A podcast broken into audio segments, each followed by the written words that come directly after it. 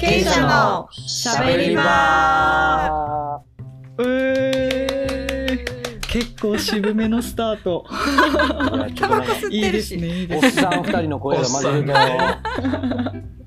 い始まりました。経営者のしゃべり場。この番組は映像制作会社空気のメンバーが日々感じているおもしろおもろいを語り合い発信するトーク番組です私空気のアシスタントディレクター山内です。空気広報のヒージャーです。そしてゲストは前回に引き続きプロデューサーの小沢です。プロデューサーの久保田です。はい。よろしくお願いしよろしますくお願いします。はい、第2回目ということで第1回目はお二人の経歴と、まあ、久保田さんは大阪。小沢さんは空気で、まあ、これからちょっと先どういうこともやってみたいみたいなことをお伺いしていく中でちょっとだけ久保田さんからそのその人を育てたいチームを作っていきたいみたいなっていうような話もちょっとだけ出ていたんですけどお二人とも人を統括する立場にある人っていうことで小沢さん小沢さんで結構もう下は22歳とか21歳から60代みたいなっていうところで結構いろんな幅の世代を統括しなきゃいけない立場だったりとか、と久保田さんは久保田さんでもうそれこそ大卒の若い子をその PM としてあの大阪オフィスに入れて一からこう育て上げているっていうのを実践されている中でこうお二人が気をつけていることとかお二人のチーム作りについてちょっとお話を伺っていきたいなと思ってます。はい。いいっすか？は。はいい、じゃあ早速はいお願いします。喋りたくてたまらないです、小沢さん。俺あの実は大学が長野県の大学で新種大学の大学だったんだけど、そこから東京の広告会社、憧れの広告会社に入って、一平卒で営業を始めたんですけど、当時あの朝日通信社ってドラえもんの版権を一挙に握ってたんで、めっちゃめちゃボーナスもらえたんですよ最初から。あそうなんですね。うん。でボーナスの支給日に先輩たちから呼ばれて「おい行くぞ」とか言われて「うん。なんすか?」とか言ったらはい我が社では新入社員の最初の、えっと、賞与は全部風俗代に消えることになってるっていう話を聞かされて「え俺がおごるんすか?」って言ったら「当たり前だ」とか言われて全部取られたんですよ。本当に？冗談じゃないんですか？怖い時代や。あ こんな恐ろしい時代やこんな風になるんだ。とか。素直すぎる。でねあの、は今一部上場してますけど、まあ、組織がちゃんとした広告会社だったんで、えー、とチームがあって、えー、と部があって局があってっていうふうにちゃんとレイヤーができてる会社なので、局長は部長に部長はチームリーダーにっていうふうにちゃんと降りてくるじゃないですか指示が。でそれは絶対なわけですよ。ね、やれませんとかやりたくありませんはなくて、ん。はいやりますしかないっていう、うん。そういう適切かどうかはあるけど軍隊的な指揮命令系統があったんで、その上司が部下に対して指示を出して、うん。部下がそれを粛々とこなすっていうことに関しては何の疑問もない。そういう組織だったんですけどでだんだん自我が目目覚めてくるとふざけんなって気持ちになるじゃないですか。はいはい。必ずしもいつも正しい指示が降りてくるわけじゃないのででまあ世の中はどんどん組織がフラットになっていったらいいなっていうような風潮の中で、まあ、そういう35年を過ごして空気に来て一番いいなと思うところとネックだなって思うところはそのフラットのところですかね。階段上の組織作るのって割合簡単で一番上に頂点に立ってる人が一番偉いぞって言って下にどんどん下ろしていきゃいいみたいな話で難しくないんですけど空気っていうのはフラットって言葉を選ばせて言う言うこと聞かないじゃないですか。別別に。あのなんだろう経営者が何かを決めたところで「うん。えマジっすか?」って感じになる。とか、えーと誰かが誰かの部下であるとかそういうようなことも別に決まってないじゃないですか。あの点々とプロデューサーやディレクターやアシスタントディレクターがいて、その度ごとにチームを組んでいくみたいな感じになるじゃない？だからそういうところのすごくいいなと思う反面、そのなんていうか統率していくとかどっかで導いていくっていう時にはとっても大変だなというふうに思いますね。いや、小沢さんの言うことやったら、僕は絶対聞きますけど。でも大阪はそそれにそういうことから言うとかなりあの強いチームだし、うんそういったピラミッドになってるじゃないですか。まあ、あの、土器が言うことを聞か聞くか聞かないかさておきまあ、なかなか聞きにくいっていうかね、あいつは。聞きにくいんだ。まあでもなんか昔ってこう、小沢さん言うように体育会系な感じが結構強かったけど、ううん。んまあ僕もね、ずっとラグビー部やったんで、うん。先輩の言うことには絶対歯向かえないっていう、うん。こう、組織の中でうんずっと過ごしてきて、まあ社会に出てもそういううん。ね、縦のつながりっていうか、縦の厳しさっていうのはうん。結構感じてたけど、どうなんですかね、今の時代って、なんか、うん。それをやっちゃうと、やめていく人間の方が多いような気がして、なんかすごいうん。世代が変わってるうんなっていうのはすごい感じますね。そんな気がする。前回ちょっとちらっと出ましたけど、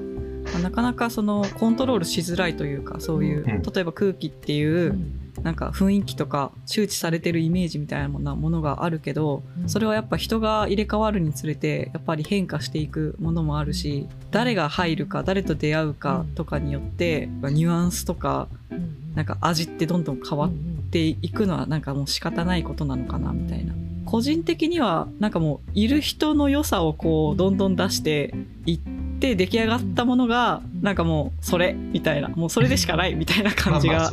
うんしててなんかこうなりたいって言ってそこに走っていくよりみんなのいいとこ出してたらこうなったねみたいな感じがこういいんじゃないかな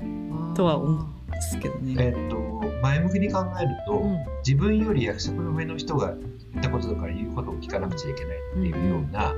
ことではなくて、この人の言うことには説得力があるから納得しようとか、うん。それはあの若い人からの突き上げも含めてね真内が僕らに対していやもっとこういうふうにしてみんなを引っ張っていってほしいっていうことに聞く耳があるんであればそれはそうだよなって思うし単にあのぐちぐち言ってるだけだったら文句でしかないしっていうところで言うと立場にかかわらず信頼があったり納得性があれば人はついていくしうん。そうでなければ別に偉かろうが若かろうが関係なしにその人は納得できないなっていうだけの存在になっちゃうしっていう部分では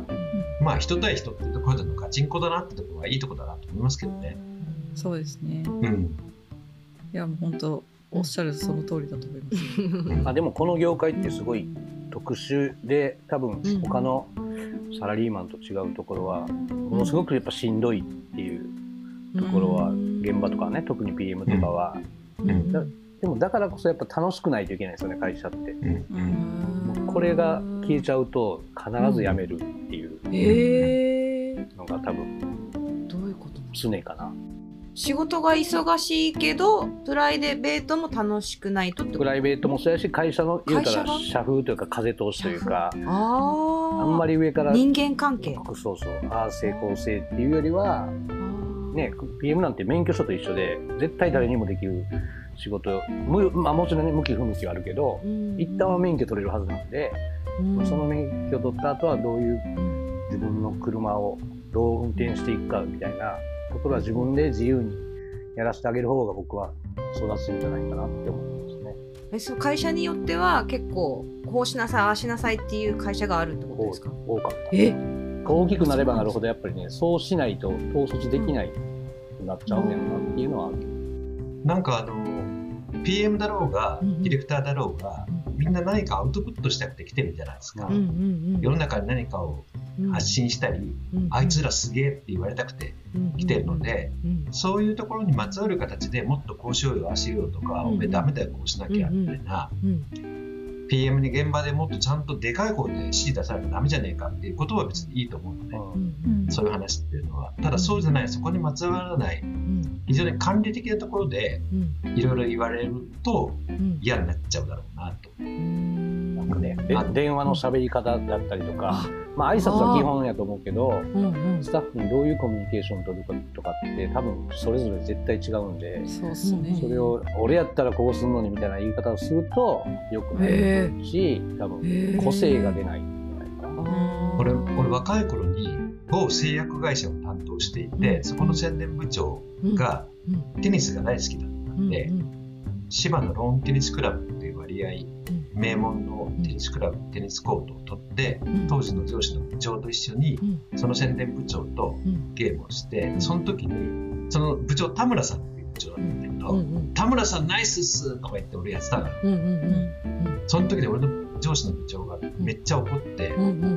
小沢君田村さんと何事かってって 田村部長と呼びなさいって話になって、あこいつダメだなって思って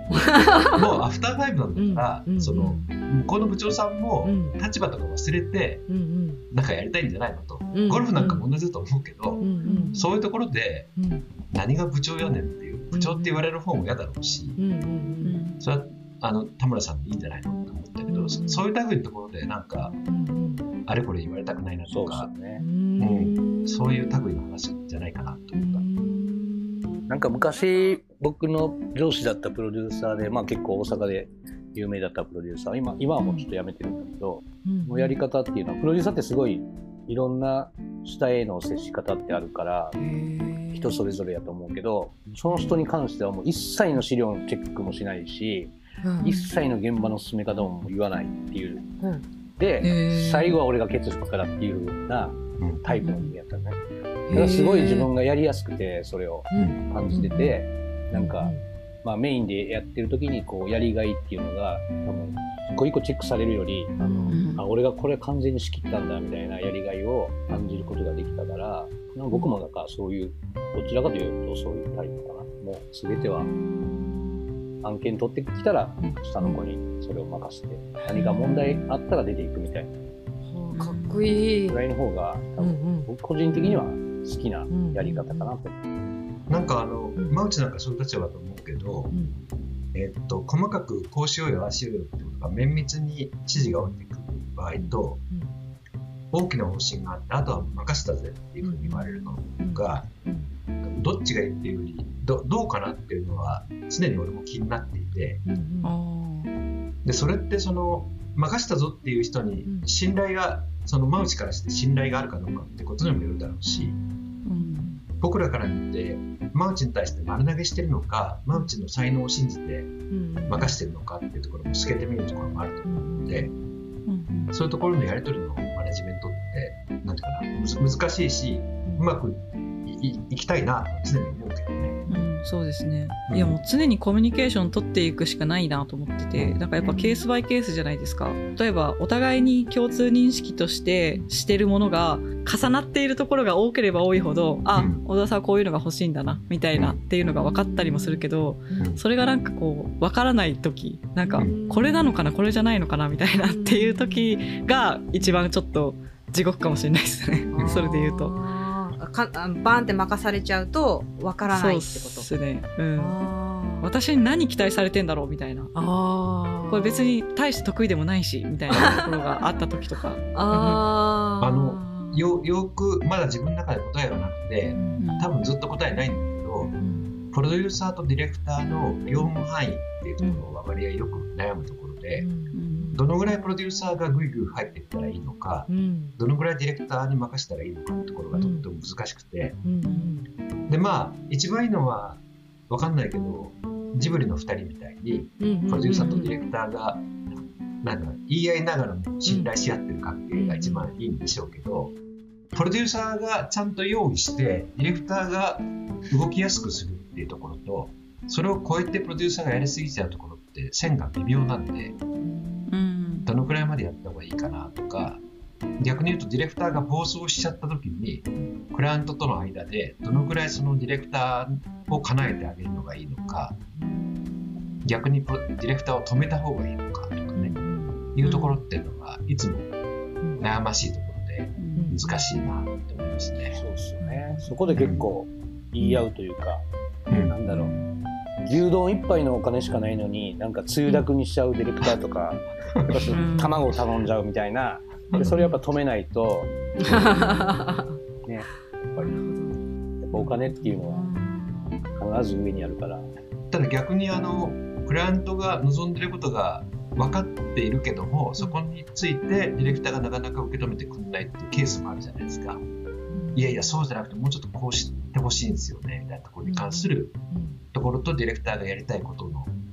ギャップみたいなところもあったりするので、まあ、この辺は永遠の課題だし、世界中のプロデューサーディレクターがいつも頭悩ましてるところだと思うけど面白いっちゃ面白いし悩ましいっちゃ悩ましいところですよね。ディレクターを決めれるという権限をこう、うん持てるっていうのは楽しいですけどね。いろんな人がいるので。チームの話にも関わってきますけどなんかやっぱあのこいつってこういうとこあるよなとかうん。こいつここがいいとこだなみたいなっていうのって積極的にコミュニケーションしてこうお互い出していった方が多分きっといろいろ円滑なんだろうなと思うんですよね。なんかあの自分のいいところとか特徴とかって自分だとよくわかんないじゃないですか。うんうん。でもなんかこう、まあ、うちってこういうとこあるよねとか「いや肘屋さんってこういうとこがもう最高なんですよ」みたいなことをよくあの肘屋さんと二人で打ち合わせしてる時も、うん。二人で褒め合ってるね。そうそう言ってるんですけどうんそういうコミュニケーションとかってやっぱそのプロデューサーディレクターもそうだけど、まあ、同僚同士とかもしかしたら家族同士とか友達同士とかでもやっていった方がお互いのあでも私のやりこういうやり方この前ひじやさんいいって言ってたから多分これでいいんだよなみたいな感じでなん自信みたいなものにこうなっていく感じがするというか。久保田さんのさっきのその子のやりたいようにやらせてあげるみたいなっていうのもやっぱ普段からそういうその子の個性とかなんか特徴とかをすごく尊重してあげてるんだなみたいなっていう感じがしてめちゃめちゃこうやっぱ人を見てるんだなっていう感じが、そうか人を見てるから任せられるってこと。うん、なじゃないと任せられないですよね、なんか。あそうよね。あそっか。そっかまあ、一旦じゃあ小沢さん風俗の話に戻していいですか？冗談そうだ。冗談。です。あの嫁さんの話になるんですけど。ほうほうほう。はい。やいや俺あの一回別れちゃったので、ううん失敗してる人ですけど、まあ、世の中の夫婦みんなそうだと思うんですけど、どういうふうに旦那と嫁がうまくいくかっていう話も、実は俺ああいうふうに思ったからこういうこと言ったんだとかうん。こういうふうに考えたからこうしたんだみたいなことを面倒くさくてもちゃんと言葉に出していった方がいいんだけど、ついつい「いや見てりゃわかるだろう」とかうん「いやいや俺ってこういうやつってお前知ってたやろ」みたいにうん。甘えが出ちゃってでそこでどんどんあこいつ言ってもしょうがねえなっていうふうにして溝ができていくってパターンがよくあると思うんですけどうん。まあ会社の人の関係もうんちょっと面倒くさくても実はああ言ったのは俺はこういうつもりだったんだっていう一言添えるとかうん。なんかそういうちょっと面倒くさいことをこまめにやることで理解が深まったりうんと一歩進んだりするかなっていうところかなっていうのは思いますね。わかんないですけどディレクターの人種ってちょっとやっぱ口下手でそういうのがこう少し足りないんじゃないかなっていう人が多いとかはないですか？多いです。ね。でそこをやっぱプロデューサーフォローしてるって感じなんですか？でもうんその関係性で言ったら本来そうそう、まあ、別にディレクターが全てそうとは限らないけども、うんうん。まあ、大雑把に言うとそういうところを含めてプロデューサーがちゃんと汲み取ったり言語化したり逆に言うとディレクターにうん「お前が言いたかったことってこういうことじゃないの?」っていうふうにして可視化してあげたりすることでなんとかなっていくんじゃないのとなんか宮崎駿とか見てるとそういう感じをするじゃないですか確か。に確かに確かにさすが鈴木さんですね。うんうんうんするじゃないですか。んだからああいうコンビな感じですかね。うん多分宮崎駿は変わんないもんね。うんうんうんうんいや人は変わんないっすうんね。うんうんうんうんなるほどだからなんかチームビルディングも大事なのはこう配置とかって言いますもんね。配置うんここに立たせるとこいつはダメだけどうん。でもここにうん。こいつをはめるとうん。めっちゃいいやんみたいな。めっちゃいい働き方するやんみたいな、うん。とかあのその誰と組ませるかとか、うん。でやっぱりね上司がよく見てないと組み合わせがねまずいことになるってことよね。うん。そうですね。ただ久保田なんかわかるかもしれないけど、あのプロデューサーが社内のディレクターや社内のスタッフを使ってやる仕事と、うん。もう極端なこと言うと,、うん。えー、と社内スタッフ一切使わないで、全部外注しちゃう仕事とあるわけですよ。で外注する仕事ってうん。言い方悪いけど金で縛るところもあるんで発注者が俺で発注されてるからねっていうことで言うこと聞けよみたいなところっていうのがうん。ちょっとあったりするので割合楽なんですえああじゃあ社内のディレディレクターさん使う方がちょっと大変なんですか？気を使う社内のスタッフはやっぱり納得させお互い納得させ合わなきゃいけないし、別に金じゃないじゃないですか。うんうんうんペケペケディレクターのいいところをうん引き出してこうするってところで、でそんなこと言ってくる小沢さんにはじゃあやりましょうかって言ってくれるとかそこは本当に信頼がないとやりたくなきゃやんないし、うん。だから社内の方がやっぱり大変だしうん代理店の中でもそうだったんですね。プロダクションは来いってすぐ飛んでくるんだけどなるほど。社内のコピーライターを説得するのが大変みたいなところもあったし、うん。あどこでもそうなんですね。うんそう。でもそうだろうなって思いました。そこで金銭が発生してないですもんね、社内でもね。そっか。うん。でもどうなんだろう。同じ社内でやった方がもういいいい作品ができたりするんですか？その外注っていうよりは。いやそこはな内製化した方が、ん、えっと利益は出るじゃないですか。利益か。利益が出るし社内にスタッフがいっぱい遊んじゃってるのに外注してったらそれは完全にあのもったいない話なので、うん。ただ彼だけの話じゃなくて社内とやることはどんどん社内に溜まっていくんだけど俺が外の人間とだけやってたら永遠に俺にしかたまらないじゃないですか。そうかそうか。だからそれは使いようだけどうんそれ全部外注がそれないかなっていう話をできるできるだけ社内の人たちと高め合ってやるのが一番いいなあとまあ一応ディレクターズカンパニーですもんね。みんなうん面白いのを作りたいみたいな人がやっぱ集まってるから。うんまあ、僕らプロデューサーはそう思ってても、ディレクターは逆にあれなんですかね。内部のプロデューサーからでも、言うては外からでも一緒じゃないですか。んそうねね。そこの視点はちょっと違う気はするんですけど。あうん。ーそれは今度はディレクタなんか聞いてみたー使いでね。ね。聞いてみよう。うん。うんうん人としては、うん。あの当たり前で同じなんだけどやっぱり人種としてはプロデューサーとディレクターはうん。ややうん。違うところがあるかなという感じはうん。しますね。なるほどですね。じゃあこんなこんなこんな感じですかね。しじやさん。どうですかそう。そうですね。はい。じゃあ第2話はちょっとうんこんな感じで、うん。はい、はい。はい。1回目と引き続きちょっと真面目なトーンでうんうんはい。展開してきましたね。はい。俺俺が風俗の話をすればいい。のそう無理していやらなくていいやそうですね。3、4はそっちの話。かなりね真面目な回が続いたので、まあ現場の話とか、まあなんかこうやんちゃなエピソードとかもうんうんうんいろいろあれば、はい。次回ちょっとゆるっと聞いていきたいなと思います。というわけで第2回目この辺で終わりたいと思います。ありがとうございましたありがとうございました。